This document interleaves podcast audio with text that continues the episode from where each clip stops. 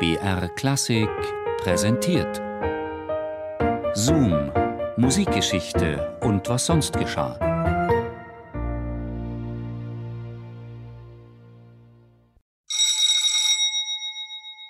Bonsoir, Monsieur Saint-Saëns.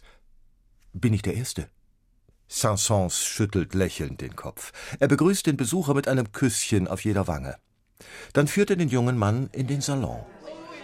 Sein Schüler Gabriel Fauré ist heute zum ersten Mal bei ihm zu Gast. Entsprechend irritiert starrt Fauré auf drei weibliche Hinterteile, die ihm entgegengestreckt sind. Mein lieber Fauré, dort steht meine neue Attraktion, heute Morgen frisch installiert. Ich habe das Instrument bei einem Schweizer Ingenieur anfertigen lassen.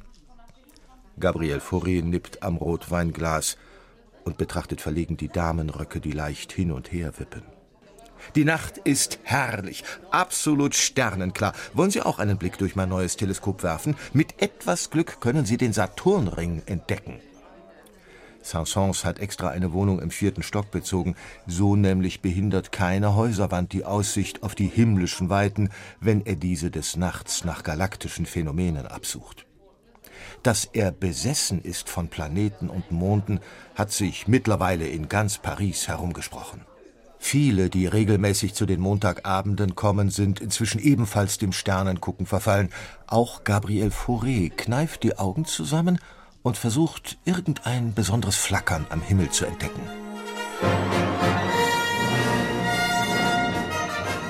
Nachdem die Gesellschaft ausführlich das funkelnagelneue Teleskop bewundert hat, diskutiert man über die Farbtupfer der Sterne, ob er gelb, rötlich oder gar grün. Es ist die Vision ferner Welten, die faszinierend auf die Musiker, Literaten, Komponisten und Schöngeister wirkt, nicht die Astronomie als wissenschaftliche Disziplin.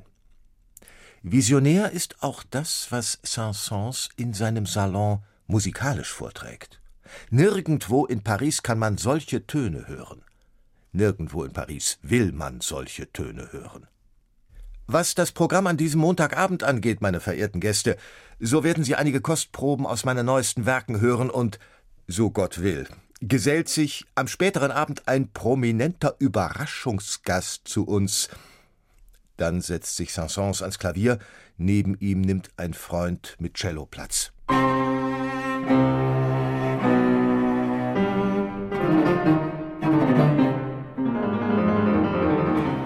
Paris ist man der Kammermusik geradezu feindlich gesonnen.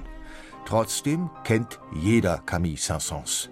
Er bekleidet das angesehene Amt des Organisten in der Église de la Madeleine, jener katholischen Kirche, die einem antiken Tempel zum Verwechseln ähnlich sieht.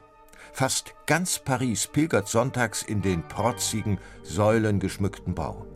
La Madeleine gilt als die mondänste Pfarrei der Stadt und Camille Saint-Saëns gilt als der beste Organist der Welt. Ein Titel, den ihm immerhin Franz Liszt verliehen hat.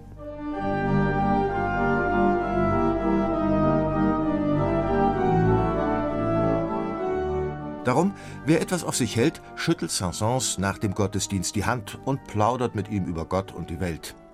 Aber was Saint-Saëns komponiert, dafür interessiert sich nicht einmal die Kirchenmaus. Wo mag er denn nur solch scheußlich schrille Akkorde aufgegabelt haben, die er dann wie von Sinnen ins Klavier haut? So und ähnlich keifen die Lästermäuler. In seinem eleganten Appartement an der Rue de Faubourg, in einem der feinsten Viertel der Stadt, bestimmt er, was und wie in die Tasten gehauen wird. Monsieur Sansons, was ist denn nun mit der Überraschung? fragt Gabriel Fauré schüchtern. Gemach, Gemach, antwortet der Gastgeber. Dann gibt er wieder virtuos all jenen Komponisten den Vorzug, auf die Paris pfeift. Schumann, Wagner, Mozart, Weber, Beethoven.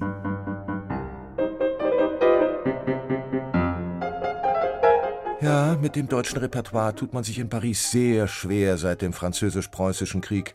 Alles Deutsche wird als verabscheuungswürdig abgestempelt. Saint-Saëns hingegen hört nicht auf vermeintlich Politisches, sondern allein auf Musikalisches.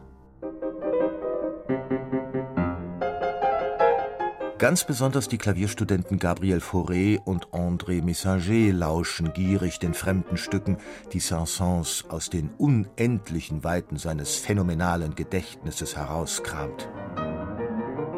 Dies ist überhaupt das große Glück am Revoluzergebaren des Saint-Saëns, sein fotografisches Gedächtnis.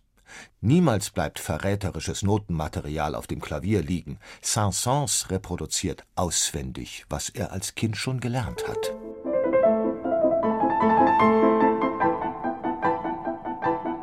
Mesdames et Messieurs, nicht alle von Ihnen kennen sie bereits, darum möchte ich Ihnen gerne meine Mutter vorstellen. Und die Dame zu meiner Linken, das ist meine Großtante. Die beiden waren mir einstmals Vater und Mutter zugleich, und die beiden sind bis heute in unserem gemeinsamen Haushalt meine vier kritischen Ohren. Außerdem haben sie uns eine Kleinigkeit zum Essen vorbereitet. Zuerst eine Potage Permontier, also ein feines Kartoffelsüppchen. Anschließend eine Kaninchenkalbsleberpastete, etwas Käse im nächsten Gang und abschließend eine Tarte. Dieses luxuriöse Leben kann sich Saint-Saëns problemlos leisten, auch wenn er keine seiner Kompositionen verkauft. Das Gehalt als Organist ist fast schon königlich. Ich hoffe sehr, es mundet allen. Gleich werden Sie einen Auszug aus meinem neuesten Werk hören. Ja, und dann wird es langsam Zeit für meinen Gast. Ich erwarte nämlich einen großartigen Musiker, einen visionären, galaktischen Komponisten, der gerade in Paris weilt. Gebürtig aus Leipzig. Die Damen beginnen sogleich zu tuscheln, die Herren räuspern sich verhalten. Nein, das kann doch wohl nicht sein. Er wird doch nicht diesen Deutschen eingeladen haben.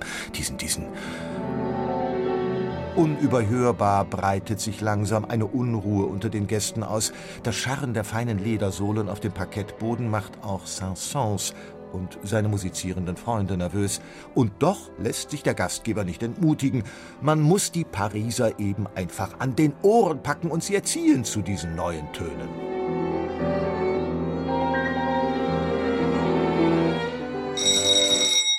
Saint-Saëns eilt zur Tür. Mag es er sein an einem seiner Montagabende? Ah, voilà, was für eine Ehre, was für eine Freude, kommen Sie nur herein.